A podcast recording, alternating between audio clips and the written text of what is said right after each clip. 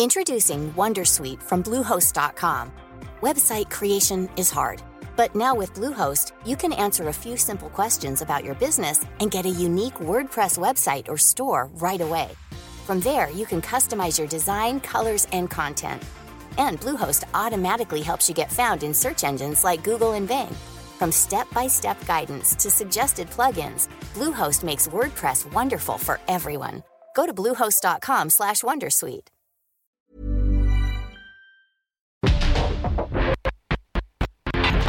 Porque el mundo actual no se entendería sin la economía, las finanzas y los negocios. Acompaña a Mario Maldonado, el columnista de negocios más joven y objetivo del periodismo financiero en su programa.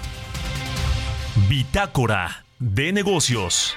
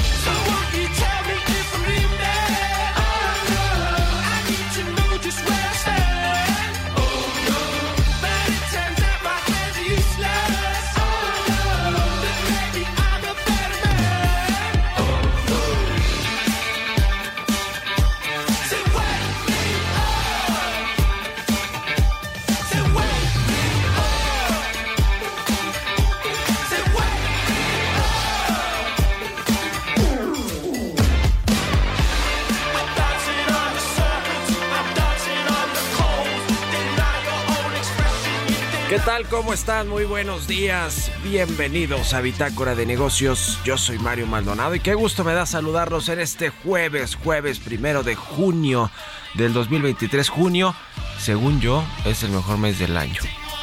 Y no porque sea mi cumpleaños, pero porque la mitad del año, junio, comienza el verano. Es un buen mes, ¿no? Estamos arrancando este mes de junio y comenzamos con un poquito de música. Muchas gracias a todos los que nos están escuchando desde tempranito, en punto de las 6 de la mañana que arrancamos esta barra informativa de El Heraldo Radio a quienes nos escuchan aquí en la capital del país por la 98.5 de FM, en el resto de la República Mexicana, en Guadalajara, en Monterrey, en el sur de Estados Unidos, a quienes nos siguen en cualquier parte del mundo a través de la radio por internet o de la página heraldodemexico.com.mx y a quienes siguen y escuchan el podcast de Bitácora de Negocios, a todos y a todas, muchísimas, muchísimas gracias. Le decía que empezamos con música como todos los días. Antes de entrarle a la información, esta semana estamos escuchando canciones de bandas inglesas de la actualidad. Y esta es de los Fouls. Es una, es una canción de la banda de rock Falls que a mí me gustan mucho son creo que me parece un buen grupo una buena banda. Se llama Wake Me Up muy ad hoc además no para pues para nosotros que arrancamos muy temprano esta barra informativa del Heraldo Radio.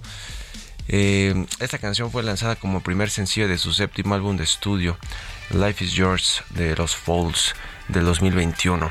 Y la vamos a estar escuchando hoy aquí en Bitácora de Negocios. Le entramos, le entramos ahora hacia los temas, a la información. Vamos a hablar con Roberto Aguilar, lo más importante que sucede en los mercados financieros. Libra, Estados Unidos, suspensión de pagos. Bolsas ahora apuestan por una pausa monetaria. Inflación de la zona euro baja más de lo esperado en mayo, pero sí habrá más alzas de tasas. Y Banco de México mejora estimado del PIB para este año a 2.3%, pero advierte riesgos por la recesión en los Estados Unidos. Vamos a entrarle a estos temas con Roberto Aguilar.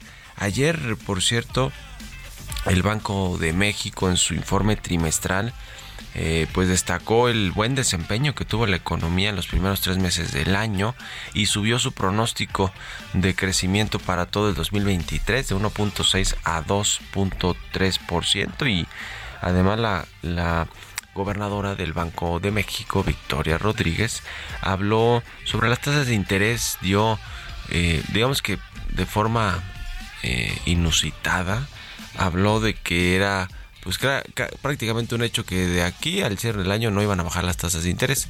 Los aumentos sabemos que ya están manteniéndose, digamos, no, no se prevé un nuevo aumento, por ejemplo, en la siguiente reunión de política monetaria, en la, ni en esta última que hubo, en la más reciente, pero pues se habla de que no hay, pues, eh, digamos, un panorama de baja de tasas de interés por lo menos en el resto de este año.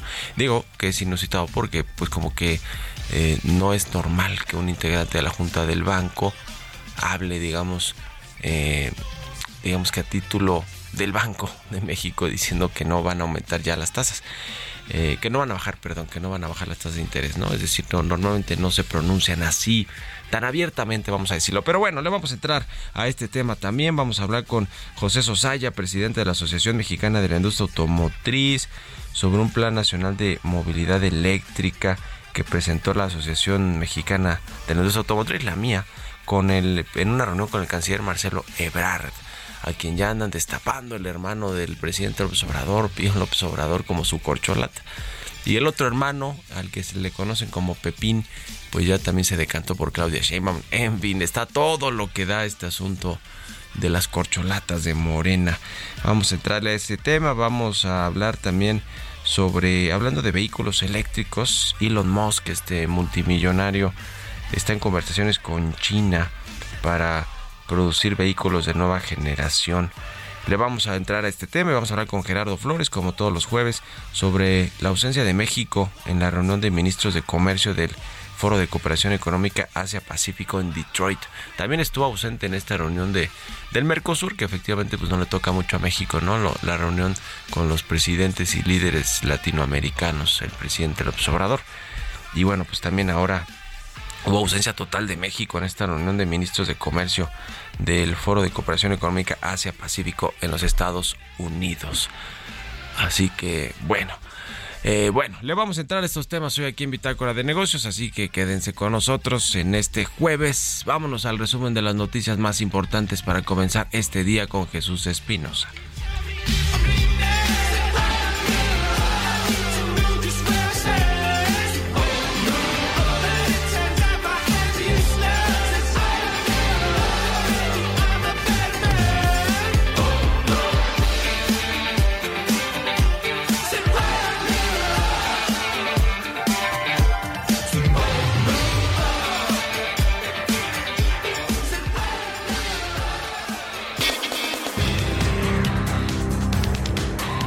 Al ser abordado por reporteros, el presidente Andrés Manuel López Obrador informó que su gobierno ha llegado a un acuerdo con Grupo México del empresario Germán Larrea sobre la ocupación de 120 kilómetros de vías pertenecientes a Ferrosur. Bueno, hasta donde vi los términos del acuerdo, considero que son buenos para las dos partes. Se llegó a un buen arreglo, pero falta todavía que se tenga el documento firmado. Por eso, mejor mañana hablamos.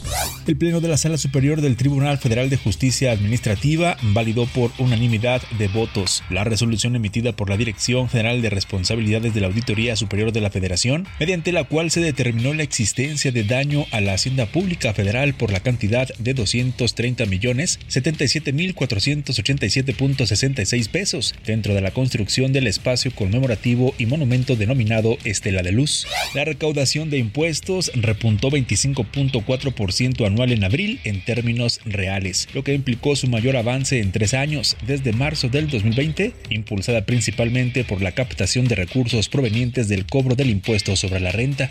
Morena y aliados en la Comisión Permanente del Congreso volvieron a frenar que se desahoguen de inmediato los nombramientos de los comisionados del Instituto Nacional de Transparencia y Acceso a la Información y Protección de Datos Personales. El subsecretario de Prevención y Promoción de la Salud, Hugo López Gatel, reveló que solo quedan 20 de los 2.000 amparos que presentó la industria tabacalera contra los planes de protección a la salud del Gobierno de México y la Ley General de Control de Tabaco.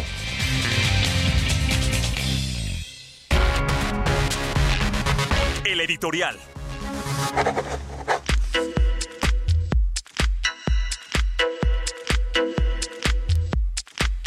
Oiga, le decía que ayer el Banco de México presentó su tercer, su informe trimestral, más bien, eh, donde habló del crecimiento económico que tuvo eh, el país, la economía nacional en el primer trimestre del año, que bueno, desde aquí lo comentamos, fue eh, pues bastante bueno en términos de lo que significa, significa pues tener una proyección de crecimiento pues arriba del 3% para todo el año eh, entonces, eh, lo que habrá que esperar es ver cómo vienen los reportes del segundo trimestre, del tercer o del cuarto, en fin, del resto de los trimestres para la economía mexicana.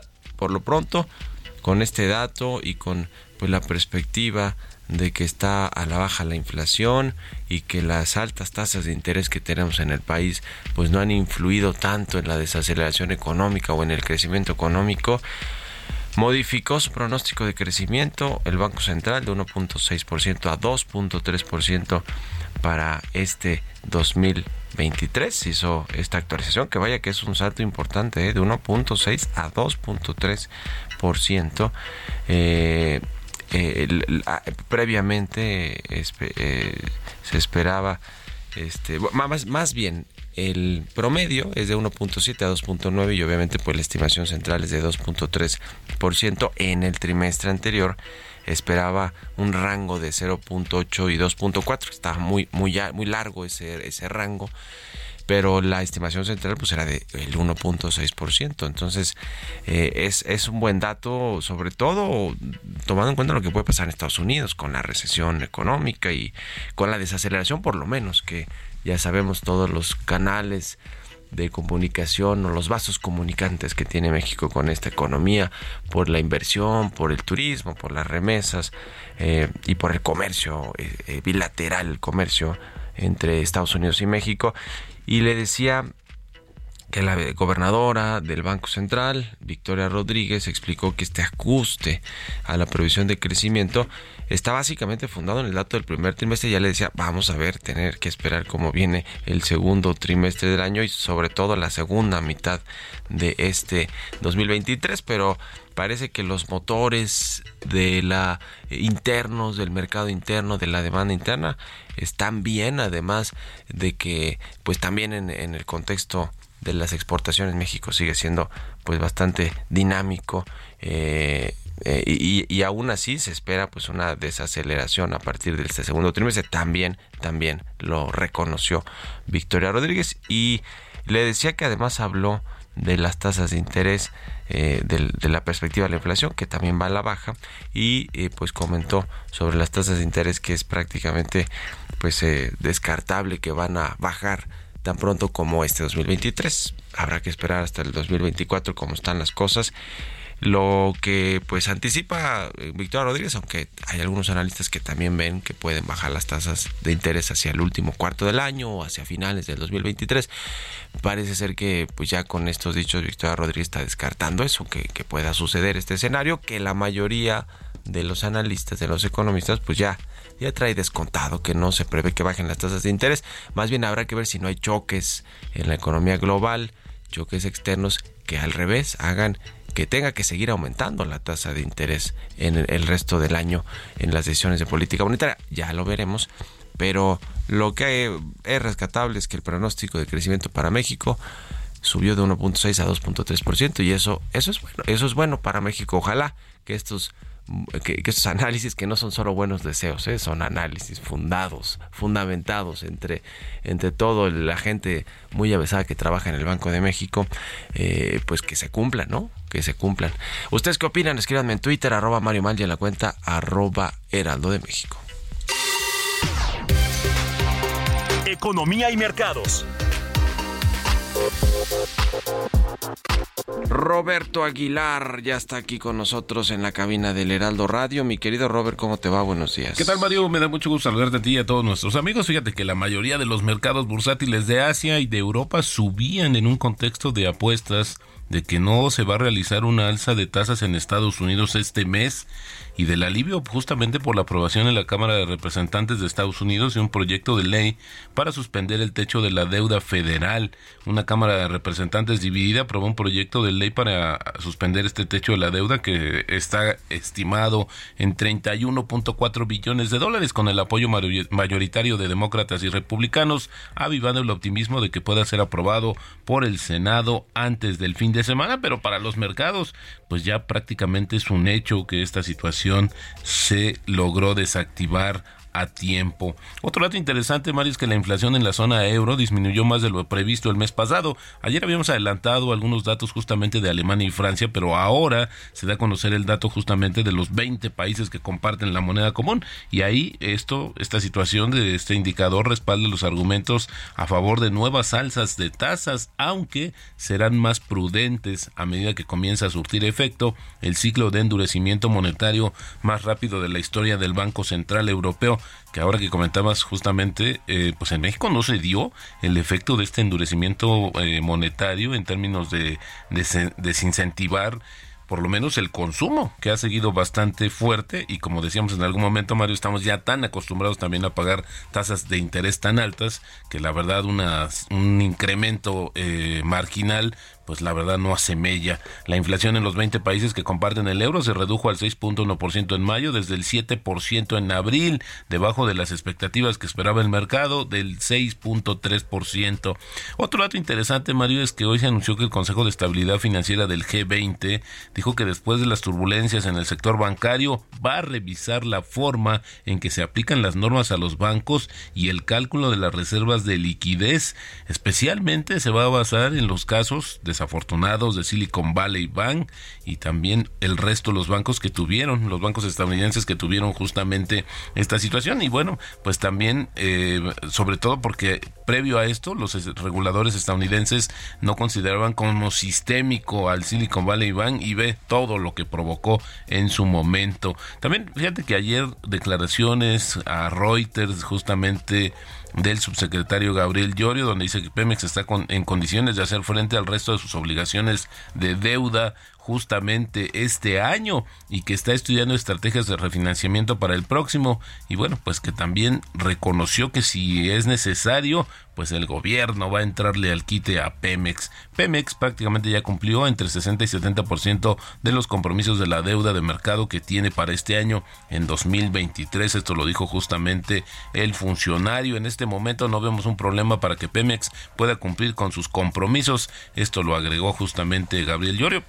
Lo más contradictorio es pues, por qué no lo informan al mercado si ya se está cubriendo justamente porque sigue siendo una preocupación sobre eh, lo que suceda con la deuda y los compromisos pactados para lo que resta del año. Y bueno, también fíjate que se habla acerca de que México analiza la posible compra de la unidad de consumo mexicana de Citigroup, eh, Citibanamex, que ayudaría a impulsar la inclusión financiera potencialmente en combinación con el Banco del Bienestar. Esto también lo dijo ayer el secretario, el subsecretario Gabriel Llorio, y bueno, pues dicen que le pidió el secretario mismo pues que eh, al equipo pues que analizara esta cuestión, los pros, los contra, pero la verdad es que la pregunta es si en realmente eh, Citi quiere venderle al gobierno City Banamex o si prefiere hacerlo a través del mercado como ya lo anunció previamente. También FEMSA llegó a un acuerdo definitivo para la venta de su posición minoritaria en la cadena de autoservicio estadounidense Yetro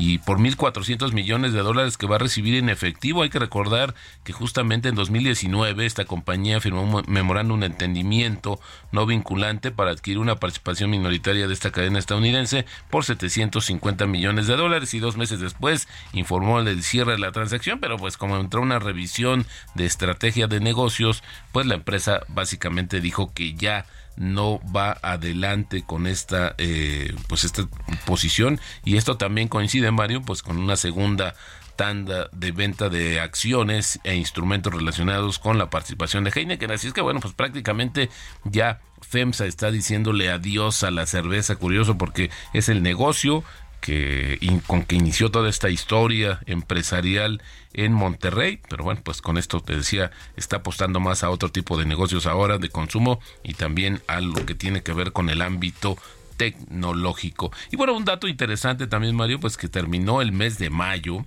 y la moneda, el tipo de cambio se pues anotó su quinto mes consecutivo de ganancias. Tuvo un mayo bastante favorable y esta es su racha de apreciación más larga desde el 2021. En estos momentos el tipo de cambio está cotizando en 17.61, Mario, justamente y con esto tenemos una apreciación apenas de 0.4%, eh, bueno, pues en lo que está iniciando justamente en el mes de junio, pero acumulado en el año tenemos 9.5% de apreciación, justamente, pero fíjate Mario, si medimos los últimos seis meses del año, tenemos una apreciación del 8%, así es que el tipo de cambio sí ha tenido una racha bastante favorable y ha sido alineada también con otras monedas emergentes, lo que no ha sucedido, por ejemplo, con la, eh, pues justamente con otras monedas especialmente las europeas, eh, Turquía, la lira turca, que es una de las monedas que, bueno, es la moneda más depreciada en estos momentos, Mario.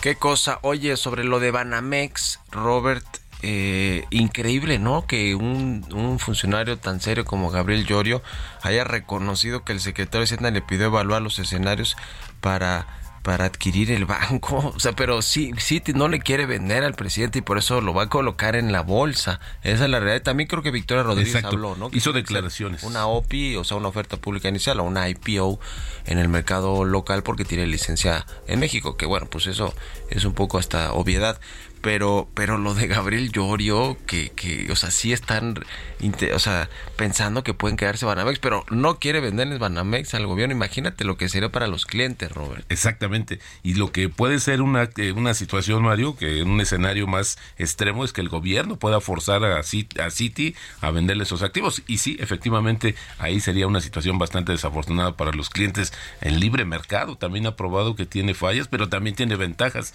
Dejemos que la mano también lo regule regule, como dicen los economistas clásicos. Además sería como un poco lo de Mexicana de Aviación o la empresa del, del ejército que quiere competir con las aerolíneas comerciales. Sería una competencia desleal, ¿no? Porque pues imagínate, va a tener toda la fuerza del gobierno y del Estado y de, y de los recursos. Y los subsidios, ¿no? que eso es básicamente lo que puede hacer la diferencia con la aviación comercial. Qué cosa, lo que tenemos que analizar, Roberto. Gracias y nos vemos al ratito en la televisión. Al contrario, Mario, muy buenos días. Roberto Aguilar, síganlo en Twitter, Roberto AH. Vámonos a la pausa y regresamos. En un momento continuamos con la información más relevante del mundo financiero en Bitácora de Negocios con Mario Maldonado. Regresamos.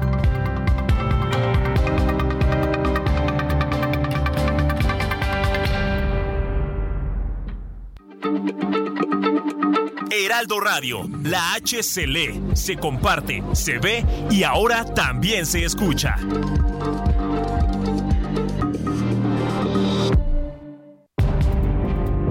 Estamos de vuelta en Bitácora de Negocios con Mario Maldonado.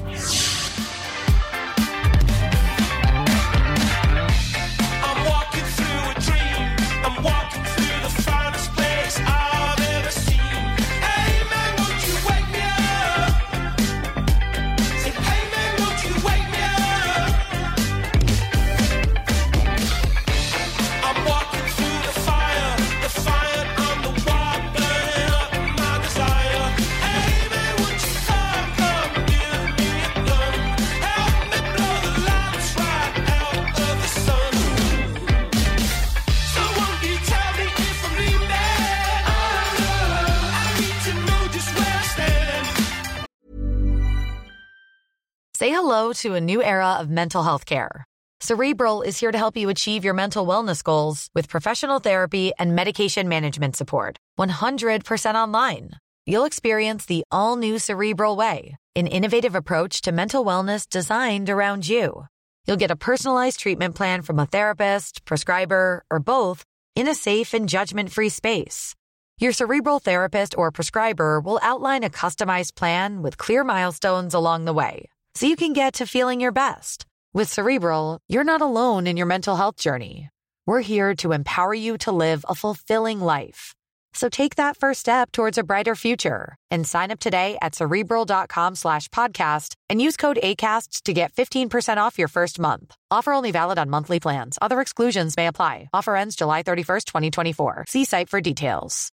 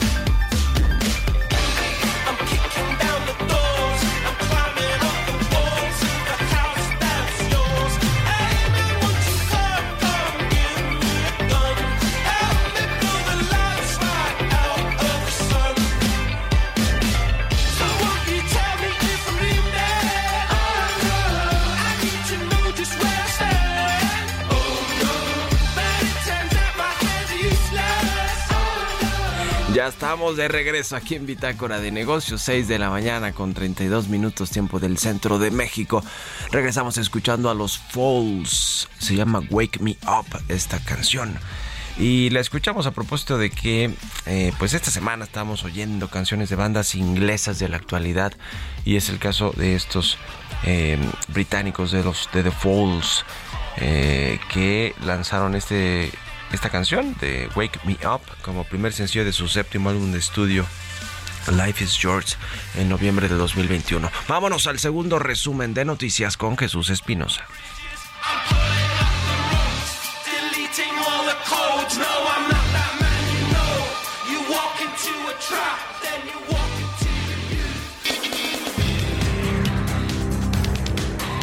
La Comisión Económica para América Latina y el Caribe estimó que la pobreza extrema en la región pasó de 12.9 a 13.1% en el 2022, regresando a niveles de 2020. Consideró que hay dos factores que influyen. Por una parte, el crecimiento económico proyectado, aun cuando es considerablemente inferior al del 2021, debería traducirse en un incremento del empleo y las remuneraciones que reciben los hogares. Por otro lado, la inflación, que merma el poder adquisitivo de los ingresos.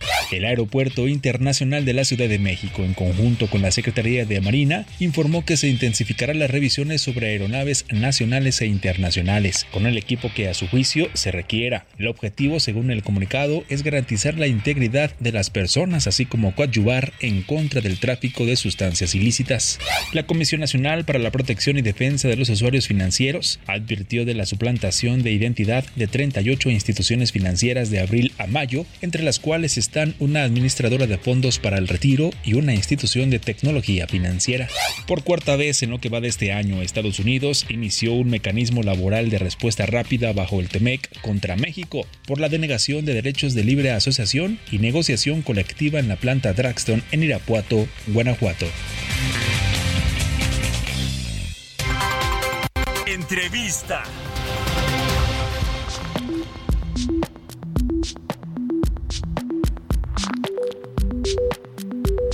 Y bien, ya le decía, vamos a platicar con el doctor José Sosaya, él es presidente de la Asociación Mexicana de la Industria Automotriz. ¿Cómo estás, José? Buenos días.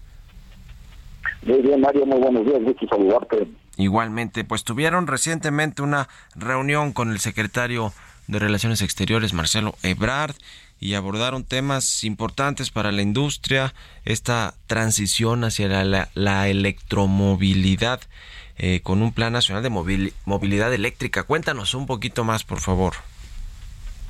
Así es, Mario, pues tuvimos una reunión la semana pasada con el canciller, eh, muy efectiva, diría yo, muy muy productiva más bien, y, pues con tarea para todos hacia adelante, ya se generó otra más adelante, otra reunión precisamente pensando en lo que viene, la electromovilidad, las energías limpias para el sector automotriz de México y del mundo, y en esta idea de ir trabajando juntos con el gobierno en lo que México debe de estar preparado para asimilar estas nuevas tecnologías, siendo además México, como lo hemos platicado, uno de los países líderes en la fabricación y exportación de vehículos, pues queremos que México siga siendo uno de esos países líderes en esta nueva tecnología que ahora viene para, para todo el mundo, ¿no? Y el gobierno pues está, creo yo, poniendo de su parte, en este caso la Secretaría de Relaciones Exteriores, con este programa que ha, que ha empezado ellos ya desde hace algunos meses y con los que hemos trabajado en conjunto. Eh, ya se hizo una inversión, un anuncio de inversión en San Luis Potosí con una empresa armadora importante con BMW y que incluso el, canciller Marcelo Ebrard estuvo allí también hablando de todo este asunto de la, electromovilidad. Pero digamos que en términos reales estaba muy bien que haya un plan nacional. Eh, que, el mundo se está moviendo hacia allá sin lugar a dudas con eh, las empresas que ya hoy por ejemplo Tesla vale más que eh, cualquier otra automotriz que está en la bolsa, ¿no? Por ejemplo, eh, otra automotriz de las que conocemos más, más digamos, eh, tradicionales. Pero en México como que hace falta todo, justo toda una infraestructura, no, no, no se ve que esta transición hacia la electromovilidad pues sea quizá ni en el mediano plazo, no en el corto plazo, no, pero en el mediano, o, cómo lo ven, digamos ustedes, objetivamente que tienen además los datos de ventas de autos de este tipo, ¿no? Que son eh, eléctricos. Sí, pues lamentablemente no estamos tan avanzados como quisiéramos en el sentido, sí hay algo de infraestructura, pero se hace falta mucho más, por eso hemos y seguimos insistiendo mucho en la creación de las políticas públicas sobre energías limpias y electromovilidad, para que se cree en conjunto pues la infraestructura, los incentivos, todo lo que se requiere para que este tipo de tecnología realmente eh, entre en el mercado mexicano como, como se necesita y como México se ha comprometido además a nivel global con eh, los acuerdos internacionales a llegar a este tipo de energías, de energías limpias y a reducir la fabricación y uso de, vehículos de combustión interna. Entonces, sí seguimos insistiendo en que tenemos ya que tener esas políticas públicas y por eso en la Asociación Mexicana de la Industria Automotriz eh, ofrecemos y estamos de la mano con las oficinas del gobierno federal eh, y de los gobiernos estatales que así lo requieran para que trabajemos juntos en precisamente la implementación y creación de estas políticas. ¿Cuántos autos dabas para tener el, el contexto eléctrico se venden en México? Eh, ¿Cómo ha ido creciendo, digamos, ese, ese tema también? Porque pues eh, tiene que ver, obviamente, además de la demanda, pues con la oferta, ¿no? Porque si las automotrices no tienen en sus, en sus catálogos o en sus ofertas de venta de autos, autos eléctricos, pues obviamente la gente no, no, no, no, los busca o no eh, va a verlos o a manejarlos o a no se interesa por ellos pues no pero pero más o menos cuántos autos eléctricos se venden en México al año o al mes o cómo están cómo tienen ustedes esos datos mira del total de la venta de vehículos en el mercado nacional aproximadamente estamos cerca del 4% para la venta de este tipo de, de vehículos. Y si estás hablando de un poco más de un millón de vehículos nuevos que se venden al año pues ahí, ahí está el número ya determinado, ¿no? Creemos que es un número, un porcentaje muy bajo, aunque los números van aumentando de forma importante, pero la proporción sigue siendo muy baja del total de los vehículos que se venden en México. todavía es muy baja. Y, el asunto aquí es que se requiere una infraestructura, ¿no? Porque no solo es tener los autos eléctricos eh, en el mercado funcionando y en tu casa eh, cargándolos, pues, ¿no? Para decirlo en términos prácticos, sino que se requiere la infraestructura que hay en otros países por ejemplo, el caso de Estados Unidos, ¿no? Lugares como California, por ejemplo, que tienen mucha de esta infraestructura para que pues puedan irse a cargar las baterías en cualquier lugar, ¿no? En los centros comerciales hay eh, estaciones de carga de, de, baterías para autos eléctricos eh, específicamente, como en las estaciones de gasolina en México y en cualquier otro lado. Eh, toda esa infraestructura falta y esa infraestructura, te pregunto José Sosaya, es inversión de, de, del Estado, de los gobiernos, de la industria también. ¿Cómo está este asunto? Mira, esto va, de la mano con la creación de los incentivos fiscales y no fiscales, porque esto lo que te, te originaría es que haya una mucho mayor demanda de estos vehículos, los precios bajen y la infraestructura precisamente se empiece ya a, eh, poner a disposición de, de, los consumidores por parte de empresas, sobre todo privadas, ¿no? Como son hoy en día pues, las gasolineras, por ejemplo, que son privadas, pues igual, igual pudiera ser en este caso ya hay algo de infraestructura, como bien sabes, en ciudades pues importantes como México, Guadalajara, Monterrey y en algunas otras, pero no en la medida en que en que se requiere pues para dar toda la certeza a los consumidores. Y eso pues es lo que por lo que estamos insistiendo tanto en estas políticas públicas que creen, reitero, los incentivos públicos y privados, fiscales y no fiscales para que eh, se desarrolle como en otros países la demanda de este tipo de, vehículos y una mayor fabricación de los mismos a, diferentes rangos de precios. Sobre este tema de incentivos fiscales, ¿se elaboraron, se abordó este asunto con el canciller Marcelo Ebrard? Porque, bueno, no le toca a su cartera propiamente, sino a la Secretaría de Hacienda y al Servicio de Administración Tributaria. Eh, eh, ¿hay, hay, hay algún plan dentro de todo este Plan Nacional de Movilidad Eléctrica en materia fiscal? No, ese fue un tema que efectivamente solamente lo mencionamos, pero no, no se abordó de manera profunda, puesto que efectivamente no está dentro de su cartera y, y, pues lo tenemos ahí eh, guardado para platicarlo. En su momento ojalá tengamos una reunión similar con el, secretario de Hacienda, con la secretaria de Economía. Quisiéramos así tener este tipo de reuniones con los diferentes actores para ir haciendo los planteamientos, que además basados en un estudio que estamos terminando pues precisamente sobre lo que es la electromovilidad y, la infraestructura requerida. Ya, pues muy interesante. Ojalá, ojalá que esto sea una realidad, eh, que ya lo es, pues, pero que sea el plan, eh, que, que, haya un plan donde todos los participantes de este sector, tanto de la industria como del gobierno, de los reguladores, en materia eh, fiscal, de promoción de inversiones, de todo, de todos los involucrados estén alineados para que esta eh, eh, eh, transición hacia la, electromovilidad pues sea una realidad y que sea pronto, ¿no? en pro de todos, ¿no? De, del medio ambiente, de la, de la tecnología, de la modernidad y de y de y de y de pues una transición que está teniendo la industria automotriz a nivel global sin lugar a dudas. Por último te pregunto José Sosaya un poco de los datos más recientes que ha tenido la industria, cómo van ahora que comienza este sexto mes del año, junio ¿Qué datos eh, recientes tienes que nos puedas pues compartir? hemos tenido datos resultados muy positivos. Afortunadamente, en los tres últimos meses vamos creciendo de forma importante en fabricación, venta del mercado interno y exportación.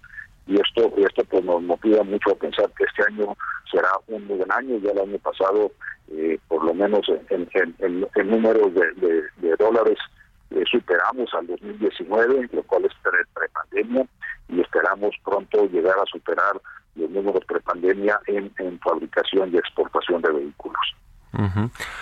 Bueno, pues ahí está, ahí están los datos del sector automotriz. Muchas gracias, José Sosaya, presidente de la Asociación Mexicana de la Industria Automotriz, por estos minutos y muy buenos días.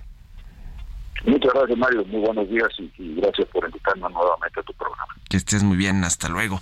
6 de la mañana con 44 minutos. En puntito, vámonos a las historias empresariales. Historias empresariales.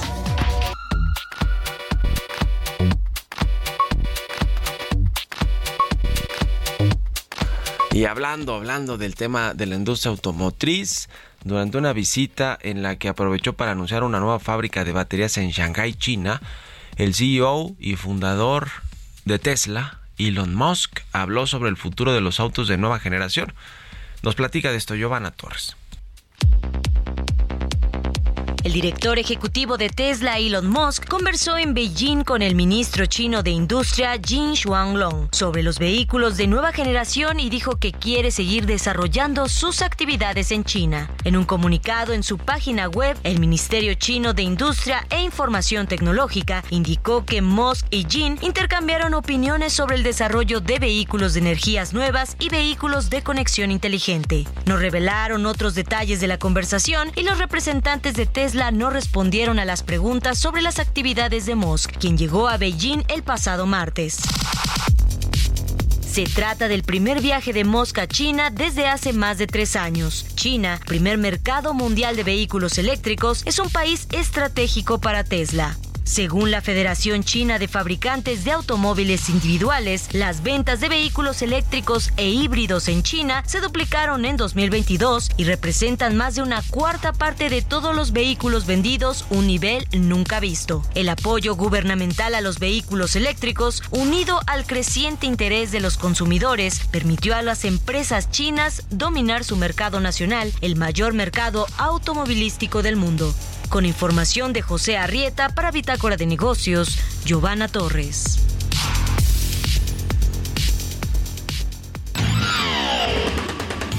Mario Maldonado en Bitácora de Negocios.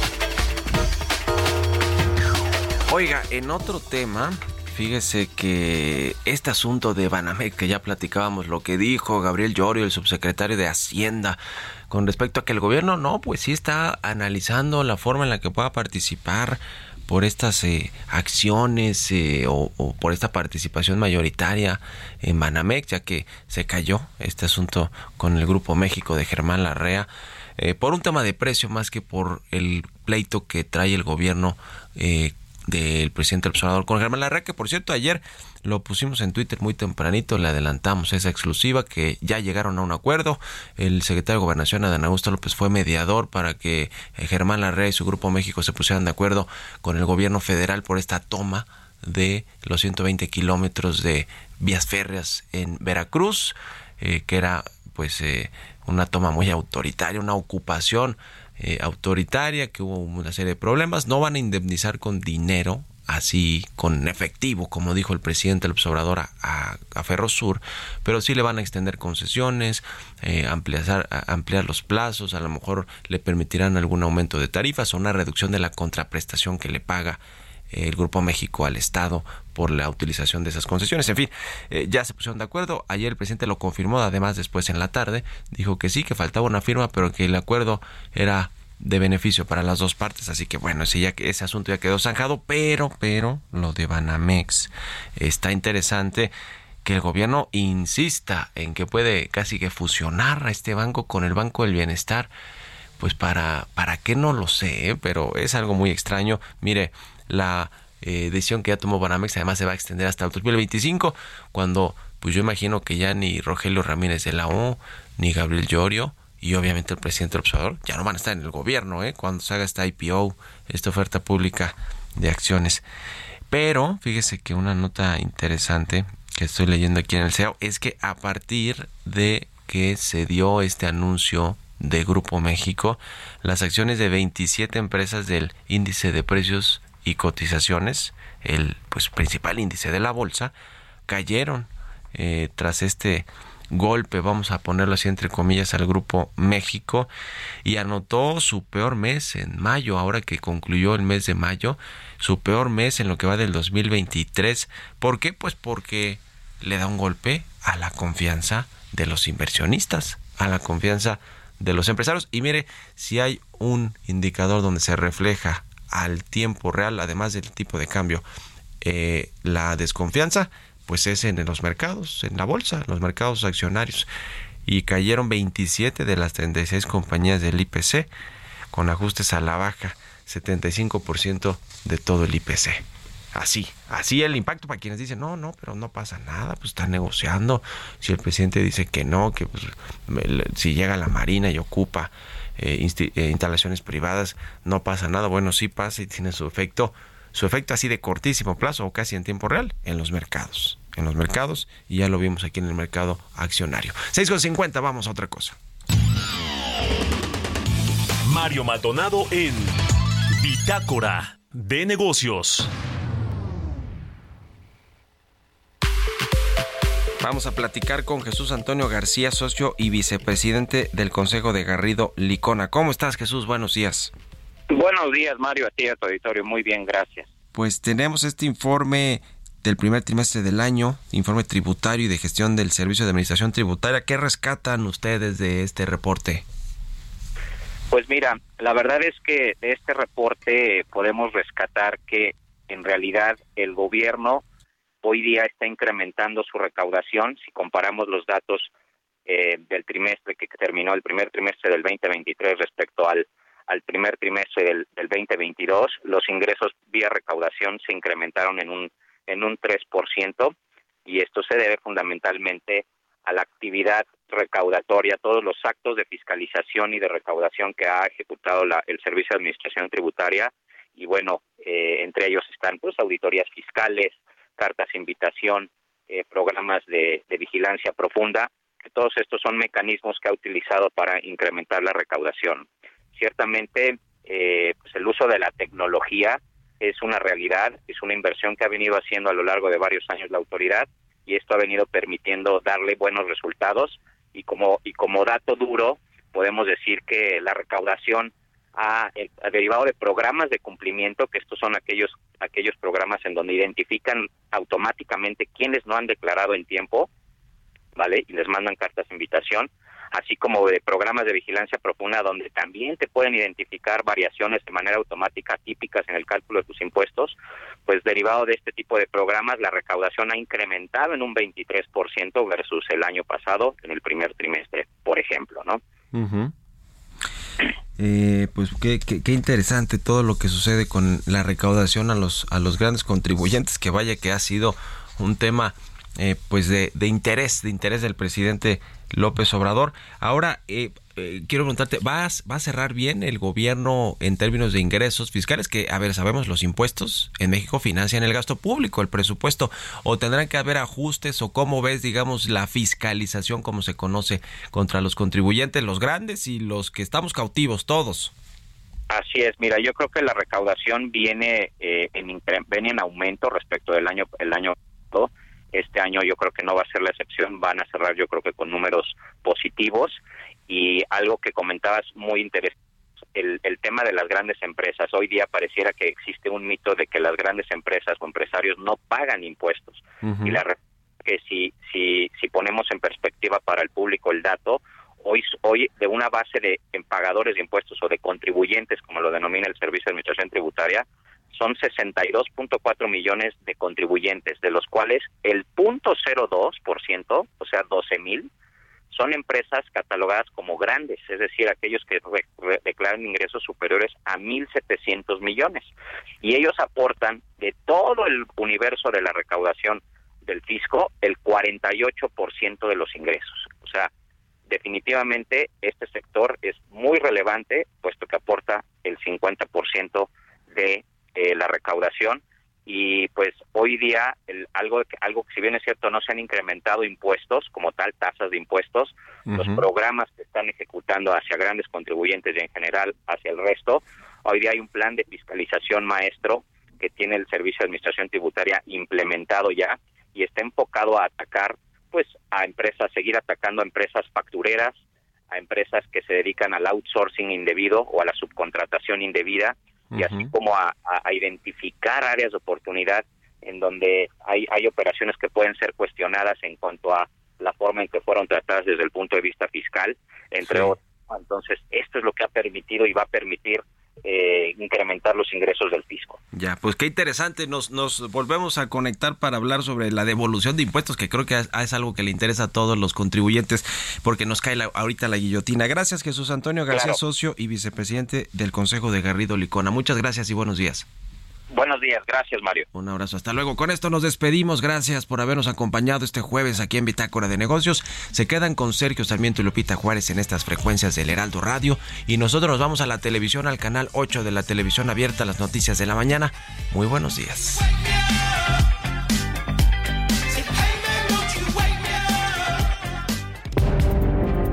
Esto fue Bitácora de Negocios con Mario Maldonado.